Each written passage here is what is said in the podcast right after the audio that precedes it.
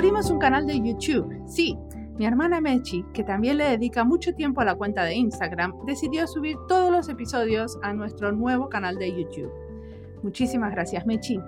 Ahí vamos también a subir episodios que grabamos en video. Por ahora hicimos solamente el episodio 200, pero vamos a hacer más. Tengo el plan de de vez en cuando grabar video. Para esto me voy a tener que empezar a peinar y pintar para hacer entrevistas, que no era parte de la rutina.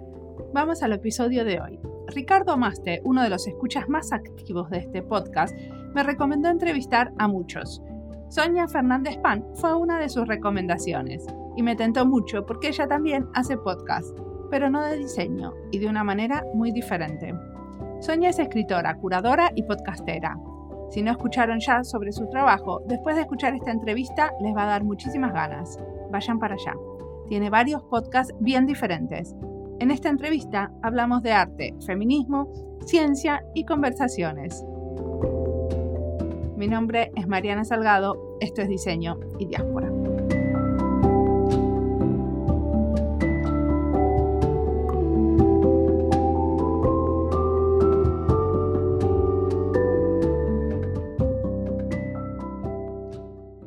¿Querés presentarte? Es que tengo que decir que nunca me habían hecho.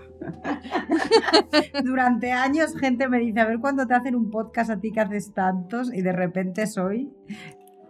Bueno, esto es feo de decir, ¿no? Porque hay como una dinámica de fuerzas en que alguien te presente a ti, ¿no? Una dinámica de poder extraño. No, y aparte yo no te conozco tanto. O sea, obviamente que leí lo que me pasaste y estuve escuchando tu podcast, pero es más interesante si vos te presentas. A ver, me pongo nerviosa con la. Claro, como siempre he tenido esta grabadora cara a otra persona, es que es muy extraño, no sé si te ha pasado a ti cuando te hayan hecho entrevistas como a ti que me presente. Bueno, a lo largo. Bueno, hola, me llamo Sonia Fernández Pan, ¿no? Y, claro, me doy cuenta que con los años, en esos statements y esas biografías que hacemos, como que siempre han sido otros definiéndome, otras personas definiéndome, que entonces he incorporado las palabras. ¿no? Me suelo definir como escritora y comisaria independiente y el independiente como en el habla con el, el in entre brackets, entre paréntesis, ¿no? Con esta cosa de la cuestión de la independencia del comisariado como una manera de hablar de la superdependencia, ¿no? De trabajar con otros y gracias a otras personas. Nada, que ha sonado como muy... ¿Pero qué es esto de ser comisaria?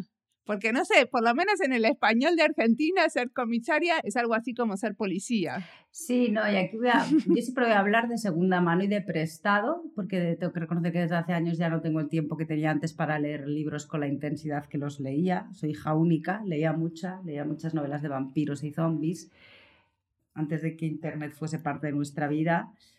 Y creo que la palabra comisario, que es curador, ¿no? En Argentina sería curadora, es curadora y creo que viene del francés commissaire, que se encargaba de algo. Fíjate que no conozco ni bien la genealogía de mi propia profesión, ¿no? Porque siempre, bueno, como que no he hecho estudios comisariales o curatoriales.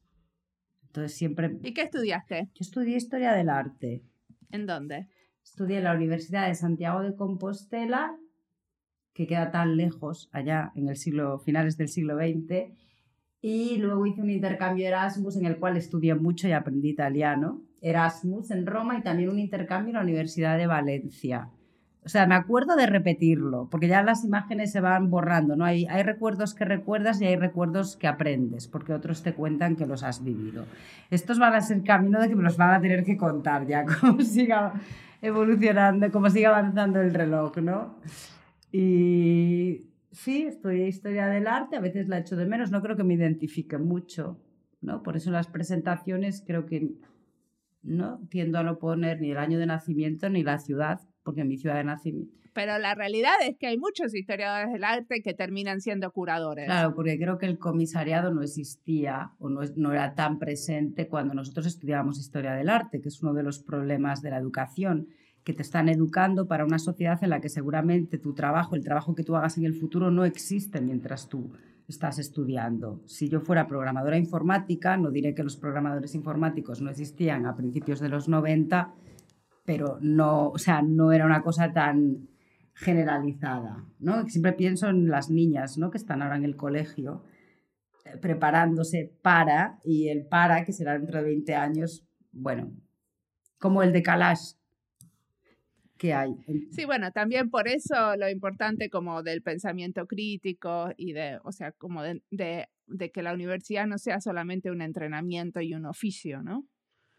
Es que ya ni me acuerdo. Como mi universidad fue a oscuras en un monasterio, porque yo elegí. Esto me parece muy importante para quien soy ahora. O sea, la gente me pregunta, ¿por qué elegiste estudiar historia del arte?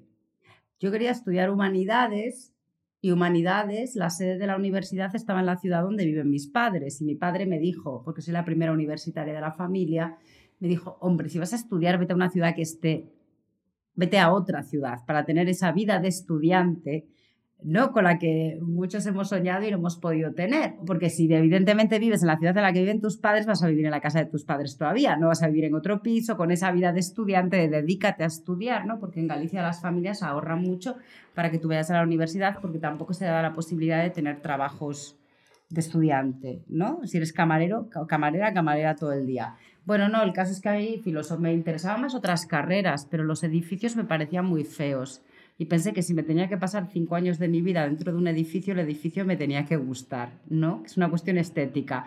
Luego el edificio en el que estudié era maravilloso, estaba en el centro de la ciudad y no tenía un sistema de calefacción muy bueno y me pasé cinco, tres años, porque dos estuve fuera, con abrigo, eh, maldiciendo mi elección estética, mientras los que estudiaban filosofía en ese campus universitario tan feo tenían un sistema de calefacción maravilloso y estaban en camiseta corta, que es poco ecológico, pero que hubo una decisión estética de no quiero estar en un campus universitario y quiero estar en un edificio y en un entorno que me gusten, más que los contenidos de la carrera per se, ¿no? Porque lo mismo me daba filosofía que historia del arte, periodismo no me gustó la universidad tampoco, era un edificio contemporáneo, bueno, en fin, que son esas decisiones que, que da vergüenza, pero con los años he dicho, no voy a contar que esto fue importante.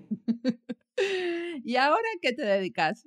¿Qué es esto de ser curadora hoy en día? ¿Qué, qué, qué, haces todos los días? Bueno, yo todos los días lo que hago es escribir mails, ¿no? Que a veces me dan ganas de poner, como el inglés es un idioma tan versátil que te deja decir email writer en vez de writer, ¿no? Porque básicamente ahora hago podcast, hago lo que estamos haciendo aquí las dos. Ahora podría decirse que lo que hago es pensar con y sí que lo pienso como mi práctica comisarial, porque el comisariado se entiende como que yo estaría haciendo exposiciones con artistas ¿no? No estoy haciendo eso en ese momento.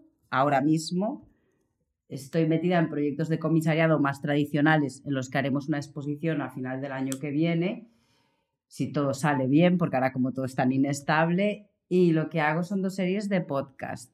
Una que se llama Ocean Under Corona con TVA 21 Academy.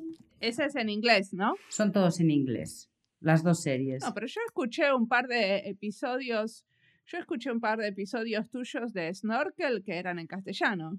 Ah, pero Snorkel ahora está parado, porque no tengo tiempo para Snorkel. Pero yo empecé haciendo podcast en Snorkel. Ah, ok. O sea, antes hacías podcast en Snorkel y ahora el podcast es como tu manera de ganarte la vida. Sí, ha sido así, contingencias de la vida. O sea, empecé haciendo podcast en el... Empecé haciendo podcast en el Museo de Arte Contemporáneo de Barcelona. Lo que pasa es que no hacía la edición, el proceso de edición con, el, con Audacity o con el programa que uses, sino que hacía las entrevistas y preparaba los guiones que daba la persona que hacía el proceso de edición con la voz. Y luego empecé, abrí Snorkel y bueno, no yo sola, ¿no? También está Diego Bustamante, que es el diseñador de la web y como es un proyecto online, pues el diseñador de la web es como el arquitecto y al principio los hacía muy cortitos, ¿no? Porque la subjetividad de las instituciones es fuerte, me refiero que se instala dentro de ti, imitas el modelo que has aprendido durante años y te llevas ese. Y luego te das cuenta que realmente puedes hacerlos más como te dé la gana, más largos, más cortos, me introduciendo, ¿no? Y al principio sí que borraba más los aspectos que tenían que ver más con la vida y no que no eran puro arte o puro pensamiento y ahora me da pena. Creo que se han quedado muchas cosas en conversaciones con tantas personas que ahora me parecerían el grueso y no las notas a pie. Y aparte porque es interesante, no sé, a mí me gustan las anécdotas personales, porque mucho de eso tiene que ver con nuestras elecciones profesionales también, ¿no? Sí, como la universidad y el edificio. por ejemplo. No, me digo que ahora me interesa más la materialidad que las cosas, que los discursos sobre la materia, pues ahí estaba en mi elección de Miscar. ¿no? Bueno, esto también son las auto, que decía Irma Larriola a través de Helena Alcántara, automitopoiesis, bueno, que estos mitos fundacionales de tu propia vida y de tus propias elecciones que te creas que son ficciones. Sí. Pero entonces, ahora haces dos podcasts. Uno es este Ocean Under Corona y después el otro, ¿cuál es? Corona Under the Ocean y el otro es Feminism Under Corona. Corona Under the Ocean en relación a un tal virus que ha aparecido. Sí. no sé si lo conoces. Sí, me suena. Te suena. Aunque por ahí ha llegado un poco en relación a otros lugares, ¿no? Cuando estaba en Helsinki.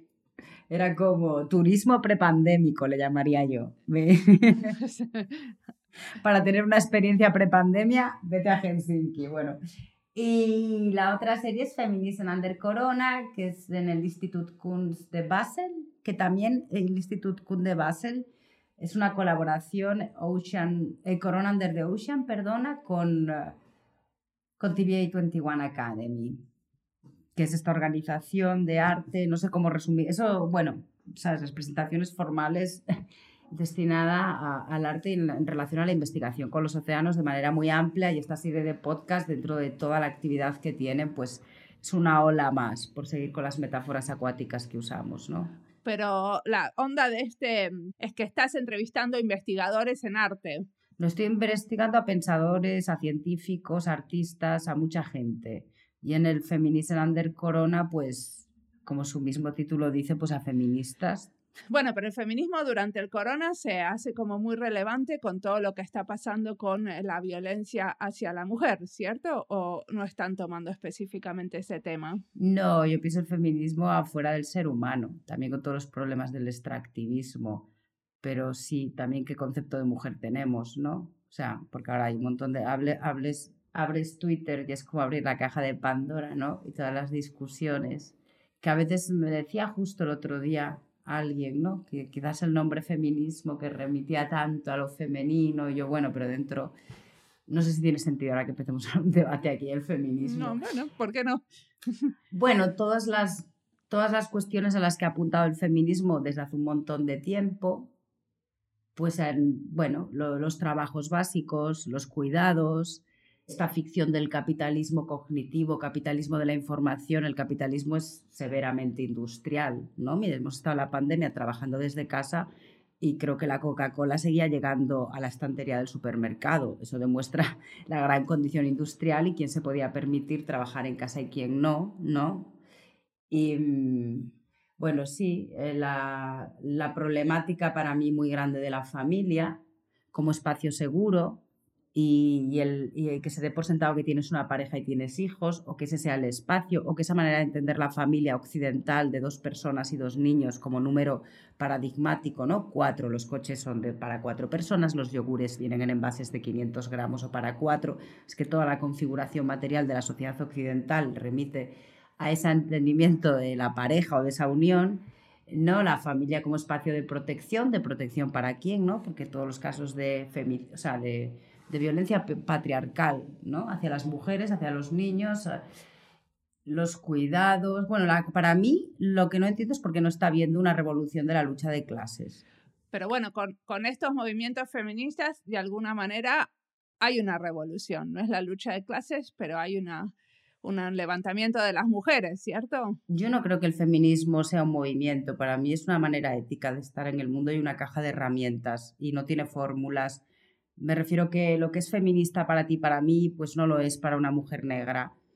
Pienso, ¿no? Esta cosa del aborto, el aborto y mi derecho al aborto, que las políticas de reproducción, cuando hay un genocidio sobre ti, pues el tener hijos es la resistencia, no el no tenerlos. Bueno, que también alguien me decía, igual las feministas deberíais tener más hijos, ¿no? Porque la derecha se reproduce así muy rápidamente. igual hay que, hay que producir, pero claro, eh, ¿no? También que es la reproducción, es la reproducción de toda una cultura, un sistema de valores, ¿no? Cuando yo tengo un hijo, Bueno, pues pero también hay un, o sea, estamos de acuerdo que el feminismo es una manera de estar en el mundo y una filosofía, pero también hay un movimiento que se que está apareciendo más fuerte donde se le dan más importancia a esos a esa filosofía y a esa manera de estar en el mundo. Claro, yo me pregunto sobre las feministas que no hablan. Me refiero que, por ejemplo, aquí cuando yo hago podcast y y reclamo, claim en inglés, bueno, voy a hacer un poti poti de idiomas, ¿no? Como la, sí, hago una demanda. Claro, el conocimiento oral también es capacitista, quién puede hablar y quién no, ¿no? Porque tengo grandes amigas feministas que hacen este feminismo anónimo, porque también a mí, para mí toda la cuestión del liderazgo es opuesta al feminismo. La narrativa del líder es la narrativa del héroe, es la narrativa patriarcal, es la narrativa de las novelas, ¿no? Y esto no lo digo yo, lo dice Ursula K. Le Guin muy bien en The Career Back Theory of Fiction. Al principio de la pandemia, precisamente leía un libro de Rebecca Solnit, ¿no? que hablaba de cómo el feminismo incluso tiende a olvidarse de la estructura previa o el mitú no es que las mujeres hablasen, el mito es que las mujeres o que los casos de abuso tenían una audiencia y eran escuchadas, porque hablando llevan hablando las voces mucho tiempo. El caso es que te escuchen, te crean, de que sea legítima tu queja o legítima tu causa o legítima, ¿no? Entonces las audiencias, y ahora que estamos haciendo podcasts, ¿no? Que son tan importantes como la voz que habla y porque algunas voces hablan y otras escuchan, ¿no? Todas esas relaciones de poder. Te digo que a mí me encanta la memoria hablar, la memoria oral y las conversaciones pero me pregunto sobre el elemento capacitista, ¿no? De quién tiene la habilidad de las palabras, quién tiene la habilidad del discurso, que tampoco es una habilidad, me refiero que es una práctica. Uno habla, o sea, uno aprende a hablar hablando.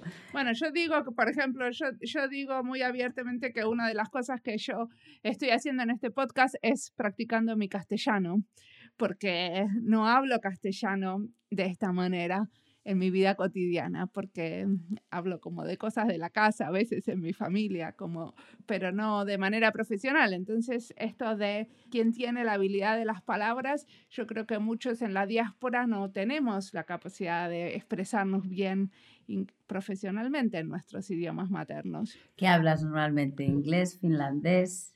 En finlandés. Congratulations. Siempre en finlandés. Sí, en mi trabajo casi nunca en inglés.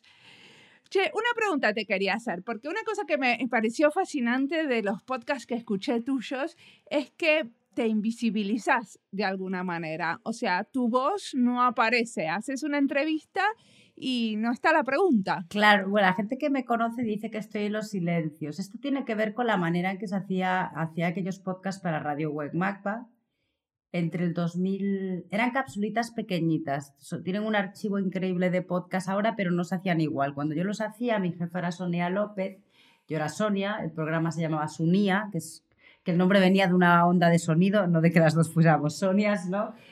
Eh, y claro, hacía pues, eran como cápsulas de presentación de las actividades que iba viendo en el museo y mi voz nunca aparecía. Te digo que cómo condiciona, ¿no? Como como si fuera una paracademia, aquella manera de hacer podcast, me la llevé a Snorkel. Y me la llevé a Snorkel haciendo podcast al principio solo de 11 minutos, hasta que me di cuenta que los podía hacer de media hora, de dos horas, de lo que nos dé, de lo que la conversación requiera, ¿no? Como que, que no son dos personas manteniendo una conversación, sino que es una conversación haciendo la relación entre dos personas, ¿no? Si lo pensamos desde un punto de vista que me gusta mucho esa idea, que se la propia o sea, me la contó en una conversación para un podcast Sigmar Zacarías, creo que es Isabel Stengers, que no es gente desarrollando un concepto en un proyecto, es un concepto desarrollando la vida de muchas personas, ¿no? Que si le das la vuelta, bueno, como esas, esos pequeños... Entonces, no estoy, pero la gente dice que estoy. Y claro, al no estar estoy muy tranquila cuando hablo, ¿no? Porque no tengo que tener la sofisticación del habla. Entonces, como yo sé que no voy a aparecer, yo estoy muy relajada. Yo sé, bueno, es mentira, siempre me pongo muy nerviosa. Cada conversación que tengo es como si fuera la primera. O sea, me pongo muy nerviosa, da igual que lleve 12 años haciendo podcast, me pongo muy nerviosa, como si fuera la primera cita de algo todo el rato. Es como cuando escribo un texto, es como si me hubiera olvidado de escribir y tuviera que aprender a escribir. Espero que no, me, no deje de sucederme nunca, porque luego el placer, también el sufrimiento es como mágico. Y no quiero entrar en la mística del sufrimiento de la escritura de los escritores hombres que sufrían con su tabaco y su café escribiendo. Pero bueno, lo que pasa es que también el podcast lo que tiene es esa frescura de que sale lo que sale como sale, ¿no? Como no es como con la escritura que puedes editar. Y... Yo edito mucho. En mi caso los podcasts sí que son... Lo hablaba con Camila Marambio en el último, que, que alguien me dijo, claro, la gente, que, la gente que habla conmigo saben cómo hablan, no, no cambio, no censuro, pero las muletillas, digamos que los restos del habla, que también tengo un problema con considerar residual una muletilla, una manera de pensar. Yo al principio limpiaba mucho a la gente en el aspecto de que eran máquinas discursivas que hablaban asertivamente, ¿no? Y alguno me decía, como Paco Chanivet, pero no soy yo.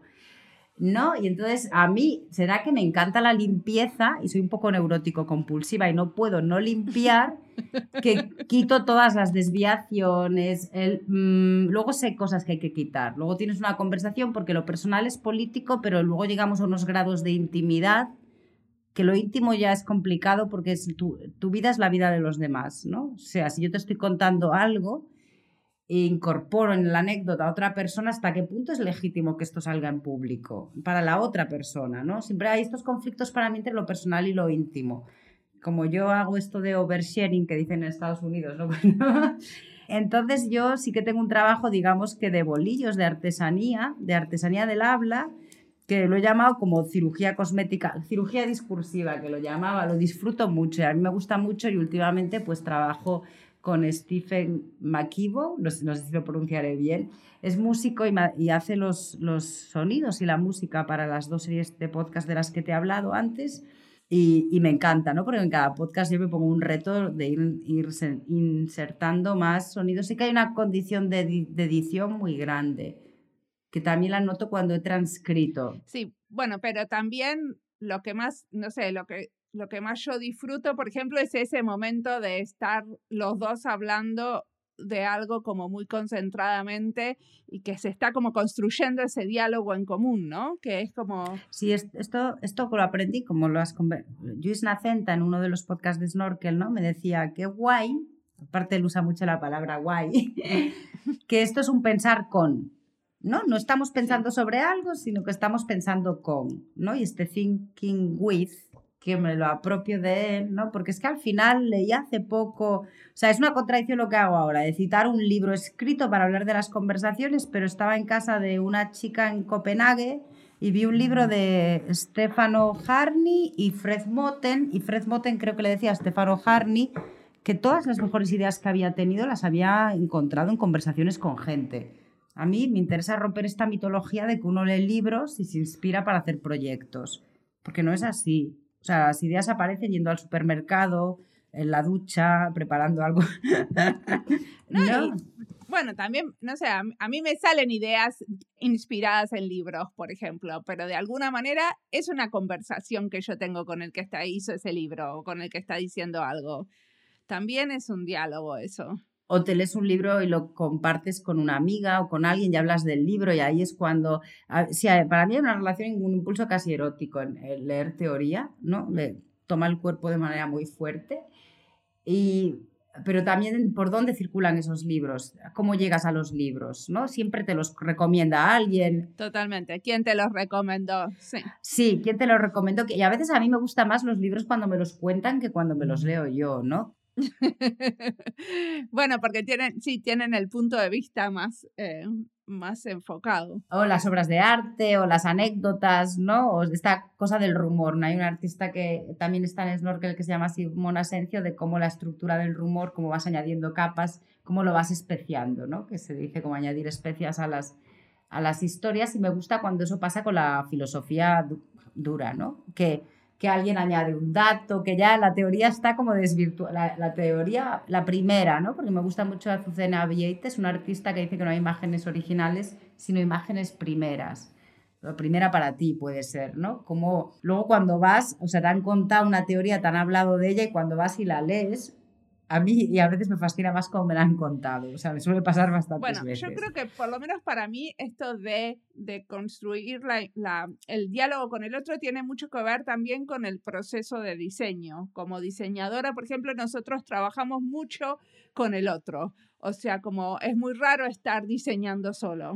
Como muchísimo de lo que hacemos es sentarnos a pensar con otro, incluso cuando investigamos, analizamos juntos qué coño sacamos de lo que sacamos, o sea, qué, qué, qué, cuál, fue, o sea, cuál fue el resultado, cuál es el problema, hacemos brainstorming, y los brainstorming son siempre en colaborativos.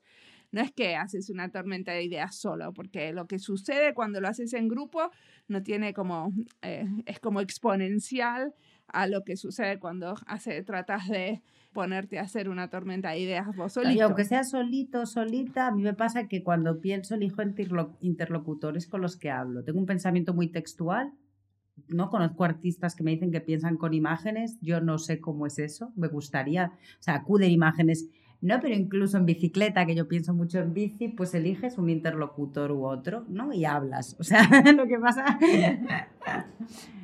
¿No? Que esto también lo llamaba el síndrome de la escalera, que se llama en francés, ¿no? Que tú y yo tenemos ahora una discusión y una de las dos no tiene, no tiene réplica inmediata y es cuando vuelves a casa y cuando subes la escalera que aparece aquella frase que quisieras haber dicho en el momento en que estabas discutiendo, pero como no tienes una máquina del tiempo y no puedo volver atrás y no te la puedo decir o tú decírmela a mí. Y entonces Vila, fue, creo que fue Vila Matas, este escritor catalán español, que dijo que la mayor parte de libros y de obras de arte y canciones son una réplica que no pudo ser dada a ese momento al síndrome de la escalera, ¿no? Y esto lo, y esto lo descubrí gracias a Lua Coder que en una conversación con ella. ¿Ves? Es que aunque te esté hablando de Vila Matas o tal, siempre hay una conversación en el medio que me lleva o, que, me, que me pone en, la, en las cosas, ¿no? Bueno, pero también tiene, todo esto tiene que ver con esto de que realmente nuestro cerebro funciona mejor cuando estamos en movimiento y que pocas veces cuando estamos trabajando utilizamos eso más conscientemente, porque en general no decís, bueno, a ver, tengo que resolver esto, me voy a dar una vuelta en bici.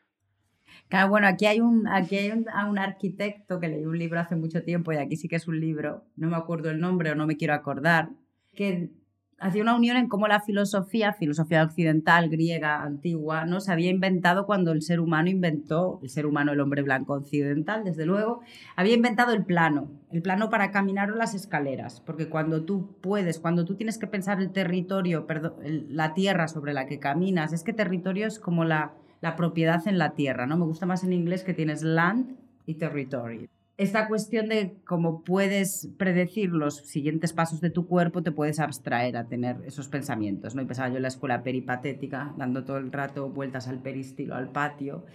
Pero bueno, que sí, que cuando vas por la montaña realmente tienes que estar pensando por dónde caminas. O sea, pero también llegas a momentos de abstracción, ¿no? No voy mucho por la montaña, o sea que no. Pero bueno, montaña, ¿no? A ir al metro ya en Helsinki ya es un paseo por la montaña. Depende de dónde vivas, pero yo tengo que cruzar un bosquecito para llegar al metro.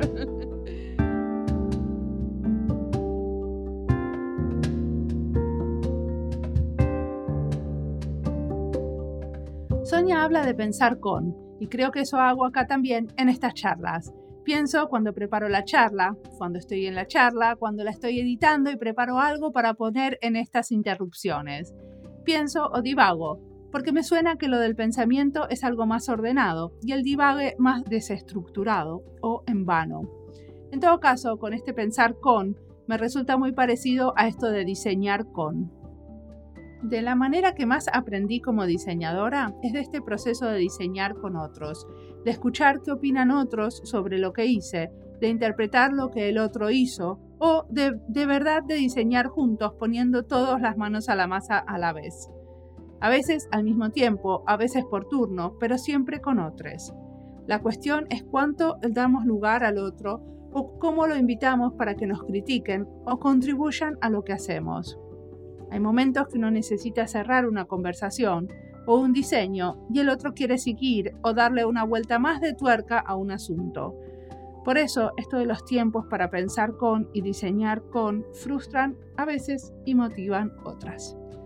Sigamos escuchando a Sonia.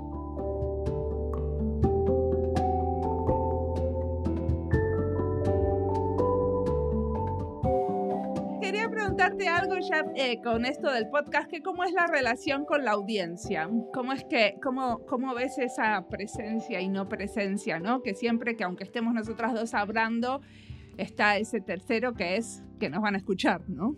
Yo nunca he pensado mucho en la audiencia, quizás esto suena como arrogante y lo digo desde, desde siempre es como los podcasts en Snorkel sí que sucedían presencialmente en mi cocina o mi salón, o sea, no. Ahora me he dado cuenta que hasta a nivel de edición es más práctico en pantalla, si alguien llevaba cascos, ¿no? Porque tenía que escuchar mucho, hacer guiones. Ahora como mi voz ya no aparece, no es que no aparezca en el podcast, es que no aparece ni en la grabación. Que hay un punto, o sea, hay un punto muy perverso de, de la historia documentada, ¿no? O sea, esta manera de hacer podcast, ¿no? Que mi graba, ahora me estoy grabando y tú no apareces porque tengo los cascos y en el y viceversa, ¿no? La perversión de qué aparece en el documento. El documento miente, porque este documento ya miente desde el principio. Hay unos silencios que se corresponden a las voces cada una de la otra. Puedes volver a repetirme lo que me habías preguntado. Pero bueno, también, no sé, yo tengo como mucha conexión con la audiencia a través de los medios sociales. ¿Eso es algo que ustedes hacen también? Bueno, es que yo empecé a tener redes sociales, bueno, tarde, 2017. Tuve Facebook y lo dejé hace muchos años. No, porque esta cosa de que todo se está volviendo tanta autopromoción de lo que hacemos que hasta qué punto escuchamos a los otros. Y hay un caos y un ruido enorme en el que intentas hacer que tu voz esté presente. Mi caso con el mail, cuando me gusta hacer un mail muy sencillito que tiene un GIF y un link, siempre he sido de mails muy minimalistas, ¿no? porque igual estoy saturada que me expliquen todo en los mails que recibo de eventos, que viene toda la información y que no te la lees, ¿no? Es como un absurdo. Cuanta menos información das, igual mejor, menos ruido. O sea que la manera de promocionar tu podcast es sobre un mailing list que tenés. No, hago, el mail y ahora hago stories en Instagram y los stories como que parece, no sé, son como otra manera, ¿no? También de... El stories es casi una cosa en sí misma. También cogen un montón de tiempo en la vida. Sí, no, tengo Instagram y tengo Twitter, como muy average todo, ¿no? Pero digo que si hay un feedback es la gente me responde al mail o me escriben por redes, pero siempre he sido muy de mail. Y hay gente como muy fiel a Snorkel, ¿no? Que, que siempre que publico escriben algo y bueno, hace, a mí me hace mucha ilusión. O sea, ilusión es la palabra, ¿no? Como que me acuerdo que con todos los materiales maravillosos que hay en el mundo, que haya gente que saca tiempo para escuchar algo en lo que yo esté involucrada, ¿no? Porque son otras voces, también esto mí me gusta mucho, ¿no? Que son otras voces. ¿Por qué no aparezco yo? Porque sería muy aburrido oírme, oír mi voz en cada podcast. Yo creo que sería una monotonía terrible. También, ¿no? O sea, yo no me escucharía. A mí al principio me molestaba un montón oír mi voz y después, nada, ahora ya lo soporto estoicamente porque entendí que hay que hacerlo, que es parte del oficio, que me, o sea, tengo que escuchar el podcast antes que se publique, entonces me toca. Un amigo músico me dijo, mira, es como si hicieras música y no quisieras escuchar tu música, o sea, no existe, tenés que mm, soportarlo y escucharte porque es así. Ah, bueno, pero existes ahí en la, ¿no? Porque me vas preguntando cosas, o bien también mi... Mi, porque no, si va a ser como en Snorkel, que no, o, la, o la manera que tengo yo de hacer pods, Totalmente, para mí tu presencia es súper fuerte en Snorkel y me encantó eso, pero me pareció como tan especial eso de que estás y no estás, ¿no? Porque... Claro, puedo hablar mal, no tengo que decir las frases todas, eh, porque yo soy muy caótica a la hora de, a la hora de pensar, hablar y hacer. No, que yo tengo un, tengo un relax que la otra persona, la, la meta en Snorkel cuando era mi cocina o mi salón, ¿no? O la cocina en el salón que yo compartía con más gente viviendo, tampoco era de mi propiedad ¿no? Que nos olvidemos de que hay una grabadora. Claro, yo me bueno, yo al principio me ponía muy me pongo nerviosa, yo creo que me pongo nerviosa para empatizar con la otra persona. Y mira, yo también estoy nerviosa, estamos nerviosas las dos. Y nos vamos a ir desnerviosizando, si es que existe, que no existe, pero bueno, juntas, ¿no? Y sí, es muy fascinante. Yo que ahora estoy escuchando muchos podcasts, porque soy muy mala, he sido muy mala escuchadora de podcasts en que tienen que ser con cascos. Como que si hay imagen, yo veo yo siempre digo de broma que duermo con muchos filósofos y filósofas, ¿no? Los pongo en conferencias, en Vimeo, en YouTube. Y si hay imagen, como que retengo más los contenidos de lo que narran.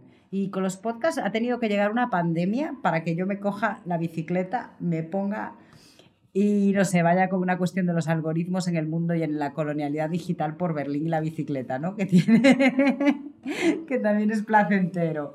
Escucho más música en la calle que, que podcast. a mí me pasa también que tengo pocas ganas de escuchar podcast después de escuchar y hacer tanto podcast.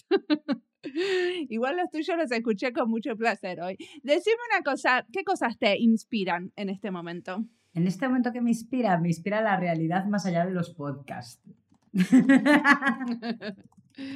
Pero ¿hay algo que estás leyendo, viendo específicamente que tenés ganas de recomendar? Ah, que, bueno, recientemente, a ver, ya lo leo por placer o todo lo que leemos, ¿no? Cuando trabajamos en cultura rápidamente lo, te lo llevas al campo de lo laboral, porque esta división trabajo-vida ya sabemos que ha quedado obsoleta y caduca hace mucho. Las mujeres siempre la tuvieron obsoleta y caduca, ¿no? Desde donde empieza y termina el trabajo.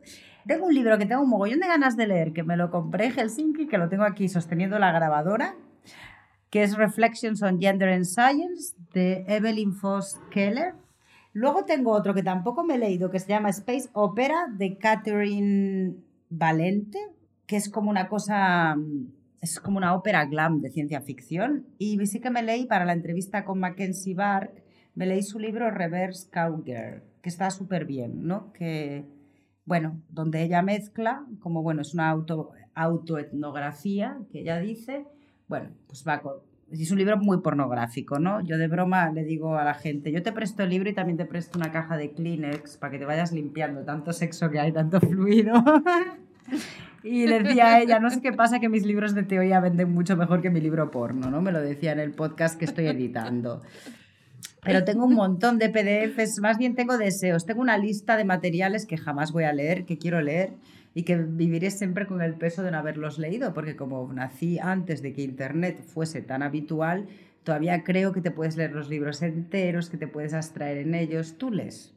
Yo leo, sí, pero por ejemplo, un amigo me decía que eso de tener muchos libros en la biblioteca que, uso, que, uno, no, que uno no leyó también es como una manera de, de como verse representado en eso que uno quiere, ¿no? Esos son los libros que yo quiero leer.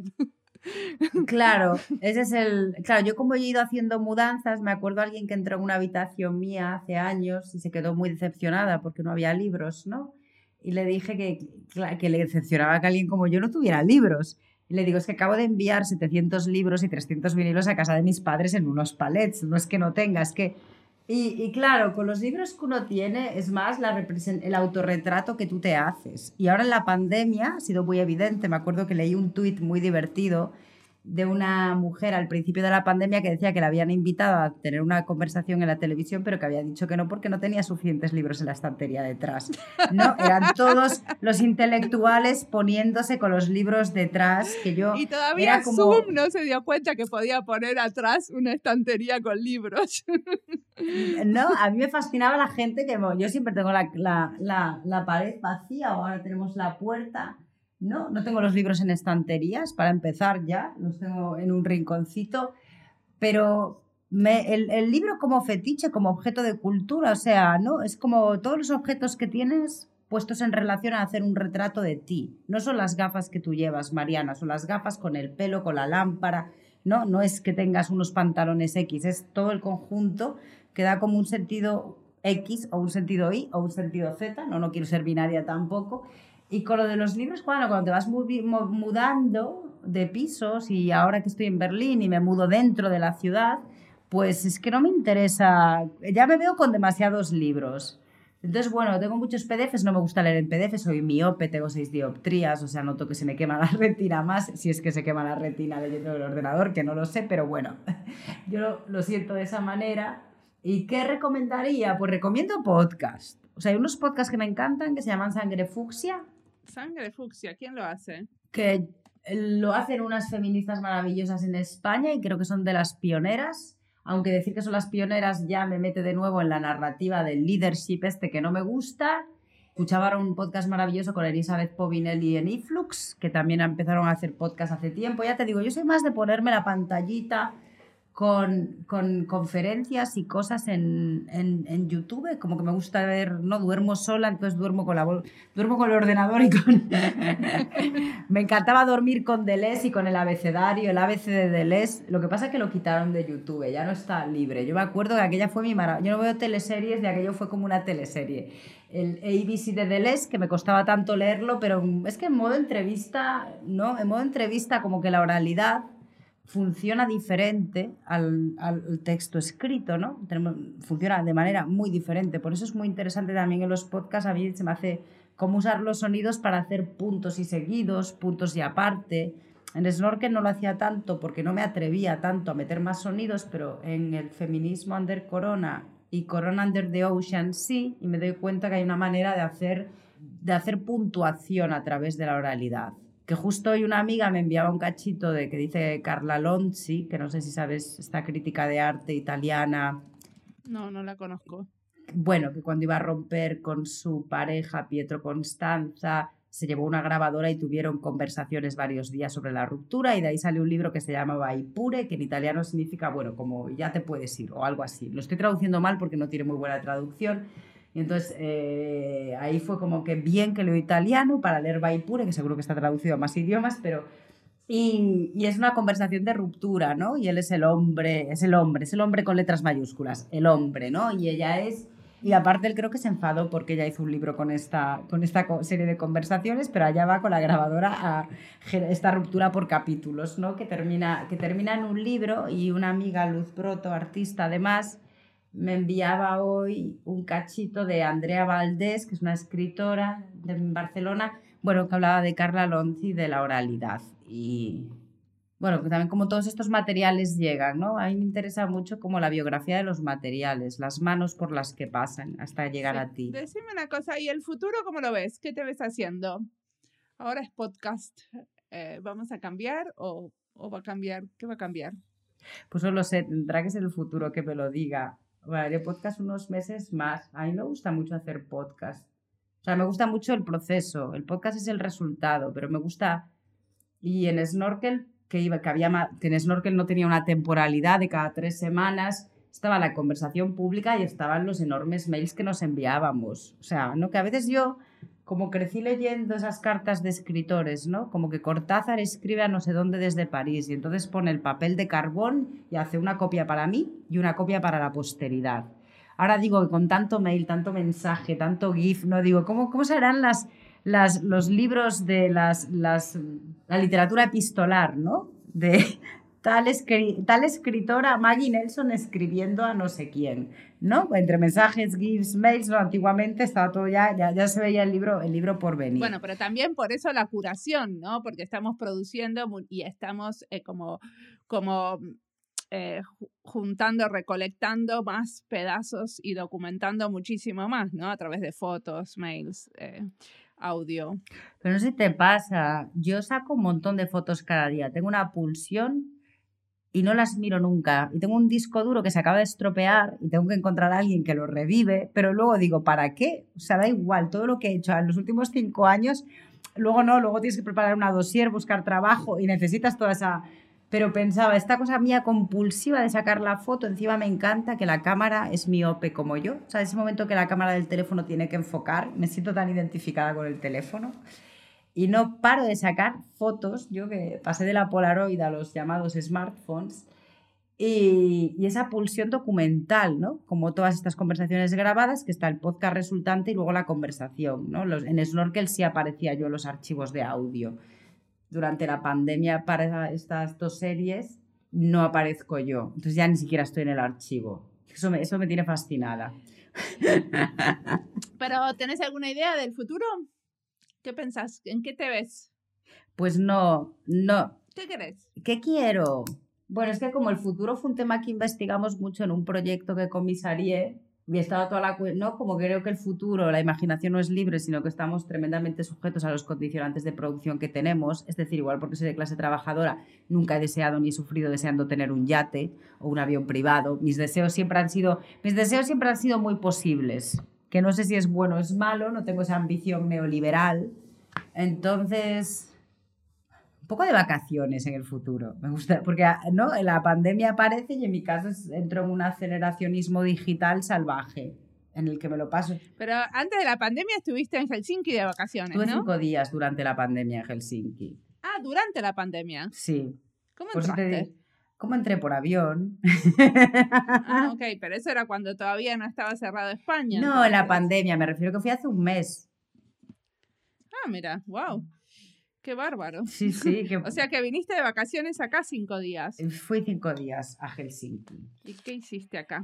¿Qué hice? Pasear y disfrutar de, de, la, de las distancias como...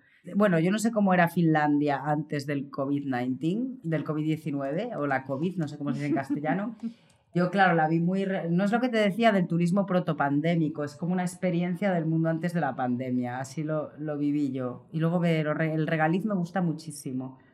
Era un peligro. Ah, pero vos pudiste venir porque vos estabas viniendo de Alemania, porque de España está más complicado, pero Alemania no tiene tantos casos, entonces estaba la frontera abierta durante el verano. O sea, ahora está cerrada con España. O sea, que hacen test en el aeropuerto. Sí, no, no, a mí me preguntaron de dónde venía, dije de Berlín y... Así que hiciste turismo protopandémico, ¿qué sería? ¿Qué tipo de cosas? Igual pudiste ir al sauna, todo. Lo fino que fue la sauna y vi gente con altavoces en parques, pero nadie bailaba, lo cual me sorprendía. Me parecía que eran como niños Digo, tienen la música, tienen el environment, tienen la regulación que lo posibilita, pero sin embargo nadie baila. No, digo, si me... No, Eh, no, se baila mucho. esto- esto- ya, ya, no se baila mucho, ya, ya lo vi. No, tenés que ir a una fiesta latina, tenés que insistir con el tema. No, no es algo que surja muy naturalmente. No, no, no, ya, bueno, ya, lo, ya te digo que no sé cómo era Helsinki antes de, de esta pandemia. Bueno, pasé mucho y estuve hablando mucho con, con la amiga a la que iba a visitar. Hablábamos mucho, ¿no? Tus viajes de reencontrarte, de, bueno, seguir la conversación que habías dejado hace tiempo, desde la última vez que te veías. Vamos, y sí que fui al museo, ¿no? Fui al Museo de Bellas Artes, que está cerca de la estación, y te das cuenta, pues, que eh, no es que sea una experta yo en la historia finlandesa, ¿no? Pero como que no hay expolio, no hay expolio de obras y te das cuenta que mucho imperialismo pues no han hecho. O parece ser que no. ¿No? Cuando tú vas a... ¿Qué quiere decir que no hay Pues expolio? que cuando vas a la Gliptoteca de Copenhague, pues está todo el arte griego antiguo allí y un montón de piezas. Ah, que no nos robamos todos. Claro, claro. Y cuando, y cuando vas al Pergamo Museum de Berlín, porque está el altar de Pérgamo en Berlín, ¿no? Preguntas como muy... Sí, eso es verdad. Acá no tenemos eso. No, no, que hacía había como chistes en los memes, ¿no? Como gente quejándose del colonialismo, pero vayamos al British Museum por la tarde. Bueno, en fin. No, que no, pues Buenísimo. Bueno, te agradezco muchísimo la entrevista. Estuvo muy linda. Pues espero que te sirva de algo todo este caos que te he soltado. No, buenísimo. Pero bueno, igual quería añadir una cosa final, ¿puedo? Sí, claro. que en estos mitos, ¿no? Que alguien me decía que por qué me gusta tanto hablar, que en estos mitos como fundacionales, lo que voy a voy a hablar de un recuerdo que he aprendido de mi vida, no que no porque lo cuenta mi madre, ¿no? Como yo, yo soy hija única, al parecer era una niña que era muy buena. Estaba siempre solita en casa, solita no, estaba con mi madre. Pero bueno, seguro que tenía unos momentos de estar sola muy... Recuerdo mucha soledad en positivo en mi infancia, como espacio, como un espacio de reflexión mío, un espacio mío y luego estaba el espacio de los adultos. Y los adultos no venían todo el rato a mi espacio, sino que había como un, un escudo de protección. Anyway, el caso es que mi primer día de colegio, bueno, parece ser que en Vitoria-Gasteiz, donde nací, crecí los primeros años en el País Vasco, pues que lo- los alumnos estaban separados por mesas, ¿no? Y estaba pues la mesa octogonal de tal color, con tantos niños y niñas, la mesa. Y que cuando fue mi madre a recogerme al colegio, la profesora le preguntó qué pasaba conmigo que hablaba tanto. Porque que me habían puesto en todas las mesas con todos los tipos y categorías de niños, los niños que hacían bullying, las niñas pijas, y que yo tenía una insistencia en hablar con todo el mundo y que me pusieron en una mesa, en una esquinita sola, para que no hablase, no hablase tanto. ¿no? Claro, socialmente se le conoce a una porque habla mucho, claro, luego estás en casa sola un montón y no hablas. O el hablar es un escudo para la timidez también. En mi caso es así, ¿eh? A veces quisiera estar callada, pero como ya se asocia, o sea, ya tienes ese rol de que hablas mucho, tienes que cumplirlo y activarlo cada vez que estás en sociedad con gente. O sea que la gente, los demás esperan que hables. Claro, cuando los demás esperan que hables y no hablas, es una situación muy incómoda para la gente. Claro. En Finlandia, por ejemplo, es normal estar con gente y no hablar. Se considera que si vos sos realmente amigo de alguien, justamente lo que podés es soportar el silencio. Ya son- hacen chistes. Yo vivía con islandeses y hacían chistes de los finlandeses y lo poco que hablaban. ¿No? Que, se, que es. Sí, es que sí, sostener silencios, o sea, estar cómodos en los silencios. Bueno, en nuestras culturas no he estado nunca. Es algo de la intimidad. Estar cómodos en los Sí, yo a veces, bueno, no, no, a, no, a veces gastamos lenguaje y palabras, ¿no? ¿Para qué, qué necesitas comunicar, no? Yo veo que, por ejemplo, la cultura española es una cultura más y más con el WhatsApp de comunicar casi las, las rutinas logísticas de cada día, ¿no? O sea, que yo esto al vivir en Alemania lo he ido perdiendo, ¿no? Esta, esta cosa que pienso que con las redes sociales también pasa, y por redes sociales me refiero a WhatsApp más, que es más privada, ¿no? Que te pasen cosas y que las medites y luego las cuentes como un relato. Pero tenemos este contarlo todo al momento que ahora que, claro, tú vives allí, llevas tantos años ahí, debe ser como surrealista. Igual yo hablo un montón, ¿eh? Bueno, es necesario, ¿no? También Yo aquí intento ser espontánea y contingente.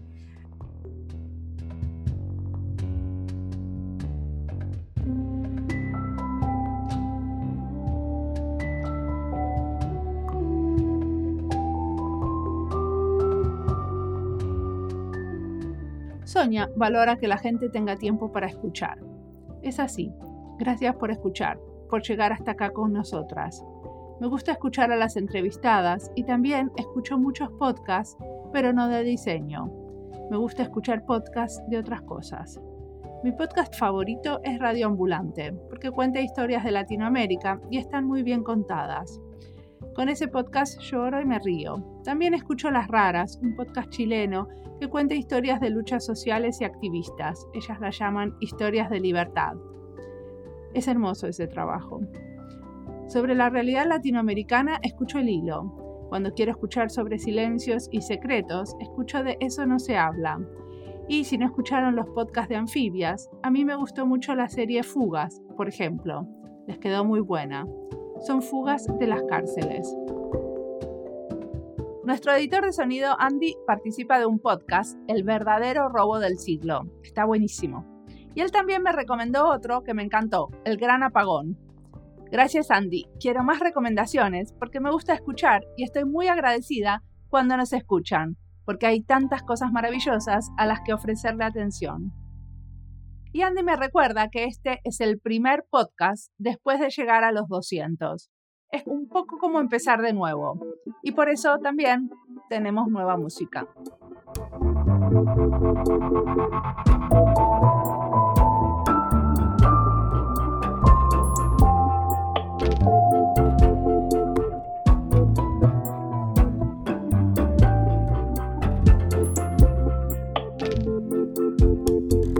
Como siempre, la música del podcast es de Antonio Zimmerman. El diseño de sonido es de Andy Fechi. Este podcast está publicado con licencias para el bien común con atribución. Esto fue Diseño y Diáspora. Pueden seguirnos en nuestras redes sociales, en Instagram y Twitter, o visitar nuestra página web diseñoydiaspora.org. No olviden recomendarnos. Nos escuchamos en la próxima.